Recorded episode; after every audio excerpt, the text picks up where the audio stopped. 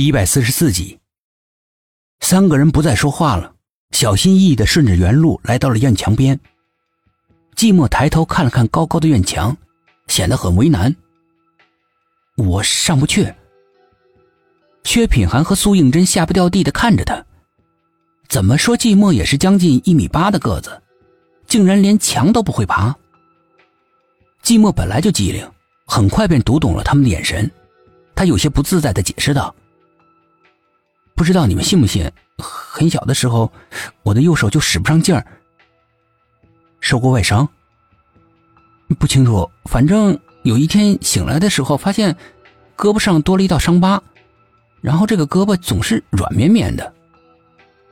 薛品涵见他这么说，自己先上了墙头，寂寞用力的往上一跃，没有毛病的左手抓过薛品涵伸过来的手，薛品涵在墙上使出了九牛二虎之力。拼命的把他拽了上来。这个时候，苏应真也上了墙头。三个人顺利的从古宅里面逃了出来。正是因为太顺利了，苏应真老觉得隐隐的不安，总觉得有些不可思议，脚下的脚步不由自主的慢慢的停了下来。真真，怎么了？薛品涵停下脚，仔细的看着他，眼睛里面满是关怀。你不觉得我们出逃太容易了吗？不要疑神疑鬼了，说不定我们就是这么幸运呢。薛品涵一愣，随即安慰道：“苏应真不再言语。”薛品涵和寂寞互相担忧的看了一眼，苏应真的话在他们两个人的心里面投下了一道沉重的阴影。三个人各怀心事的默默的往前走，越靠近树林，苏应真就越觉得心惊肉跳。他总觉得有什么地方不太对劲，但是眼前的一切和他先前看到的一模一样，并没有任何的变化，他又找不出问题的所在。然而他却能够清晰的感觉到自己内心的恐惧，天地仿佛变得更加黑暗了，似乎是来到了地狱。苏应真终究是没有说出自己内心的疑问。他害怕自己的猜测又在薛品涵和寂寞的心里面掀起惊涛骇浪。每次经过这片阴森的树林，他都会莫名的恐惧，但是每一次都是有惊无险。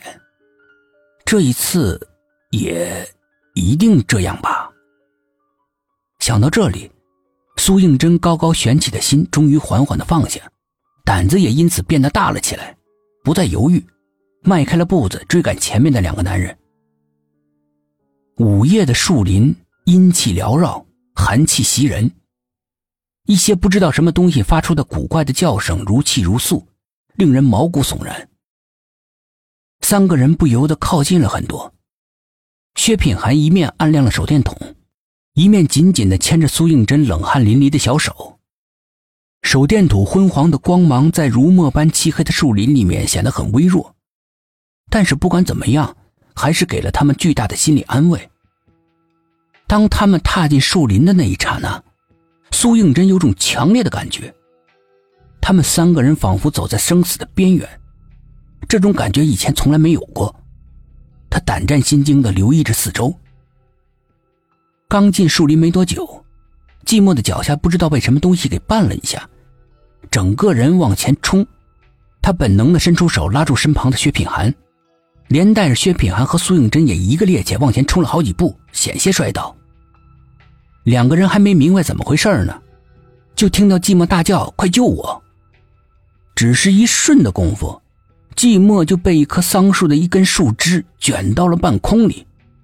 薛品涵见状，借着手电筒的光，急忙的一枪朝着那根树枝射过去，竟像打在坚硬的物体之上，火花四射。那根树枝剧烈的摇晃着。一松，寂寞重重的摔在地上，半天都爬不起来。苏应真走上前把他扶了起来，还好，地上的树叶很多，厚得像地毯一样，没有摔得特别重。薛品涵抬头看着那棵桑树，感觉到从那根被击中的树条上有液体滴落在他脸上，他用手指蘸了点拿到手电筒的光下查看。寂寞和苏应真这个时候也凑了过来。那个液体，竟然是血。桑树成精了。三个人心里面惊冷，